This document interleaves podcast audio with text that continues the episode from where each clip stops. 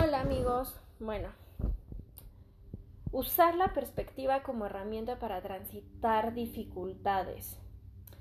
Primero habría que ver qué es la perspectiva. Entonces, según San Google, y aquí googleando un poco, desde un contexto artístico la perspectiva es una técnica que se encarga de proyectar objetos tridimensionales sobre una superficie plana con el objeto de recrear la ubicación relativa y la profundidad de dichos objetos. Luego, en, después, dice, los seres humanos tienen la capacidad de ver el mundo de forma diferente, sin embargo, esto está sujeto a modificaciones. Por favor, conserven eso en su cabeza para más tarde que hablemos a fondo. Es decir, una persona puede tener una opinión acerca de un tema y al otro día cambiar el punto de vista. La experiencia que brindan los elementos que pueden alterar las ideas son los causantes de que un sujeto cambie su forma de pensar y entender el entorno. Entonces, así brevemente sabemos qué es. ¿Por qué considero que es tan importante hablar de la perspectiva? Porque al menos de manera personal, en mi camino de autoconocimiento que llevo transitando desde hace como ocho años, la perspectiva yo creo que es mi herramienta número uno y que en este 2020, en el contexto de la pandemia, ha sido eh, la más importante para sobrellevar y para transitar estados emocionales, situaciones, este, momentos complicados.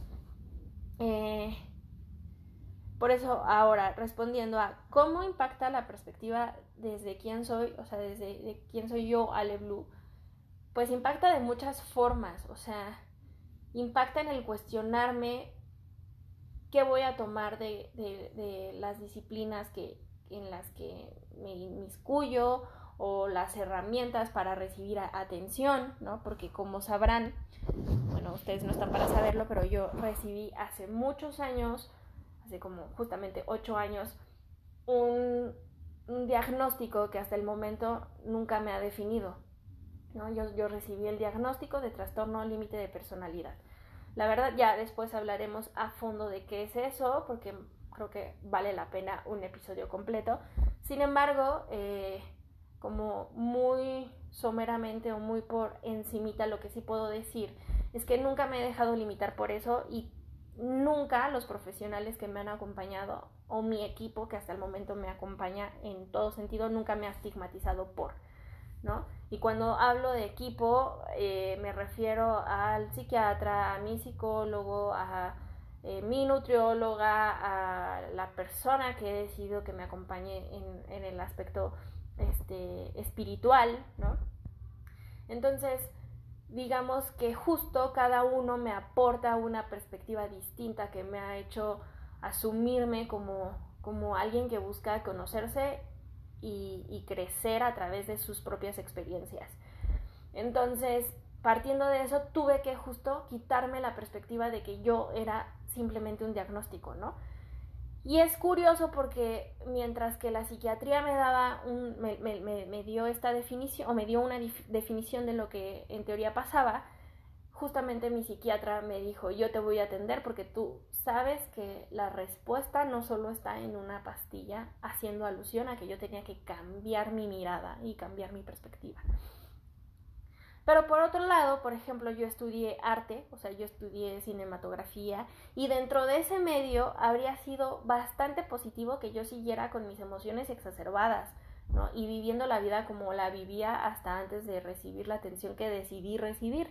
¿Por qué? Porque es muy normal, ¿no? Mucha gente crea sus, sus obras a partir de, ciertos sentimientos y, así los canaliza y está perfecto, pero para mí llegó un momento en que eso era insostenible y que yo dije yo tengo que hacer algo por mí y, lo hice sola y una mañana a las 4 de la mañana me paré frente a psiquiatría y dije necesito ayuda y yo tomé esa, esa elección de cambiar la perspectiva. Después, eh, cuando todavía estaba como en proceso de estabilizarme, porque ha pasado muchos años, han pasado subidas y bajadas que han hecho más interesante este camino, eh, igual me encontré con muchas religiones, con muchas prácticas y también me, causa curiosidad porque específicamente una de esas prácticas o esas prácticas religiosas que llegó a mí, además yo no la busqué, llegó a mí sola a partir también de, de, una situación inesperada, ¿no? Y un poco eh, que no me gustó vivir. Eh, no sé, me leen una especie como de oráculo y resulta lo peor de lo peor, ¿no? Resulta que para ellos mi diagnóstico no es un diagnóstico, sino como el acoso de espíritus, supongamos, ¿no? Este, espíritus y además acompañado de una terrible eh, maldición, ¿no? Y bueno, lo voy a englobar en terrible maldición porque podría tomarme otras dos horas explicando todo lo que sus tratados dicen sobre mí, sobre mi padecimiento y tal. Eh, quiero hacer aquí el hincapié de que eh, un padecimiento, o sea, le llamo padecimiento, pero en realidad no estoy padeciendo nada, o sea, nada más esto es para estar en sintonía y, que podamos entendernos claros sobre lo, sobre, lo que estoy hablando, pero en realidad no, no estoy padeciendo, porque justo decidí cambiar la forma de ver eh, las cosas que, y mis, mis propias emociones, ¿no? Las cosas que pasaban y mis propias emociones. Entonces, bueno, estas personas eh, me dicen, no, es que casi casi que necesitas este, hacer un montón de cosas, este, para o sea, casi casi para rezarle a no sé cuántas, a, cuántas deidades y hacer 30 mil cosas y ya saben, todo lo que implica un montón de gasto energético y de dinero que para qué se imaginan. Entonces eso la verdad es que tampoco era sostenible. Entonces a fin de cuentas yo fui creciendo o he ido creciendo y me he dado cuenta que lo único que basta la varita mágica es cambiar la perspectiva. Ya sé que lo he dicho muchas veces en casi siete minutos, pero es que neta, esa, esa es hasta palabras mágicas, o sea, son palabras mágicas. Real no estoy, no estoy mintiendo. ¿Por qué? Porque cuando nos damos la oportunidad de situarnos en un lado diferente, por lo tanto, todo lo que vemos se vuelve diferente, ¿no? Entonces, eh, creo que hasta las películas de, Disney lo, indican, ¿no? O sea, siempre cuando el protagonista resulta ser hechizado por una bruja, este, en cuanto el protagonista cambia su forma de ver, ¡pum! El, el, hechizo se rompe. Creo que ya lo he dicho todo, esa es una premisa básica. Y así funcionan las cosas también, ¿no? Y, yo he tenido que aprender a respetar que hay personas que se aferran a una sola forma de ver las cosas y está bien porque creen que eso les funciona. A mí la verdad me ha venido bien situarme fuera de todas ellas, como, como salirme de mí para ver todas las perspectivas y tomar lo mejor de cada una y formar la mía, que es constante, que es cambiante, que nunca se va a parecer a la de ayer porque si no, no tendría manera de enriquecerse y, bueno, qué situaciones he atravesado eh, al cambiar mi, manera de, mirar. Pues justo eso, un diagnóstico, ¿no? O sea, me ha permitido atravesar un diagnóstico con el suficiente éxito para llegar al punto donde estoy ahora, ¿no? Eh, donde justamente, eh, pues para empezar, por ejemplo, para la psiquiatría yo es esto que este diagnóstico es incapacitante, ¿no? O sea, personas no logran sostener un empleo o una relación o este o Dios no lo quiera, bueno, esa es frase de abuela, ¿verdad? Pero muchas personas toman la, decisión de, mejor terminar con su vida en un impulso o se autolesionan o caen en, eh, en diferentes vicios, ¿no? Eh, para esta eh, religión mágica a la que sin querer queriendo llegué y que obviamente no practico y, me alejé hace también unos cuantos años ya, hace varios años. Eh, también me decían que no, es que tú ya, este, ya ni siquiera tendrías registro aquí, o sea, casi casi que estoy de milagro viviendo, este, porque, este, el vaticinio era casi terrible, ¿no? Entonces, la verdad es que mi vida no es terrible, ¿no? Eh, tengo momentos eh, complejos, como todos los seres humanos. Tengo un empleo, tengo una red de apoyo, tengo herramientas para, para poder sobrellevar las situaciones. Y justo decidí que mi herramienta principal fuera esta, que ya tanto mencioné y que ya ni les voy a decir para que ustedes sepan cuál es. Entonces, eh, esa ha sido una manera como, como de aprender. O sea, cada vez que llega una situación compleja, o sea, para poner ejemplos, cada vez que llega una situación compleja, trato de cambiar la forma en la que lo estoy viendo, ¿no? Entonces, eh, por ejemplo, eh, en algo cotidiano como, híjole, hoy no tengo ganas de salir de mi cama. Antes de que llegue como esta, esta, este pensamiento de ya me chiflé y seguramente estoy cayendo en una terrible depresión, me digo a mí misma, güey, o sea, estás cansada porque hace mucho frío, porque tal, porque ya llevas mucho tiempo encerrada y está bien. Entonces está bien sentirse así. Y, y, y en ese momento en el que yo me permito eh, quitarle un juicio a lo que estoy pensando y cambiar la perspectiva, entonces se, se me quita un peso de encima, literalmente se me quita un peso muy enorme, ¿no?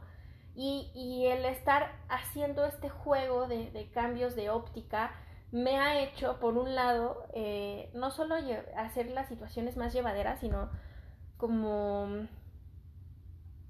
como me da la oportunidad de conocerme y decir, ay, achis, yo no sabía que podía pensar esto, yo no sabía que podía hacer esto. Me ha, me ha ayudado a poder evitar este, entrar en situaciones críticas de ansiedad, por ejemplo, ¿no? Eh, la semana pasada tuve un momento así en el que ya estaba por entrar en un episodio ansioso y, y ni siquiera entré, o sea, porque me detuve para verlo. Y entonces dije, ok, ¿qué tal que cambio esto que estoy viendo y lo cambio por, por este otro pensamiento. Entonces, funciona mucho. Ahora, ¿por qué considero que ahorita es tan importante hablar de estos cambios de enfoque y de lente? Porque son tiempos muy complejos en sí mismos, amigos. O sea, estamos viviendo una situación extraordinaria, al menos en mi caso es la primera pandemia que atravieso de esta forma, a mis 30 además. Entonces, este, pues son tiempos complejos.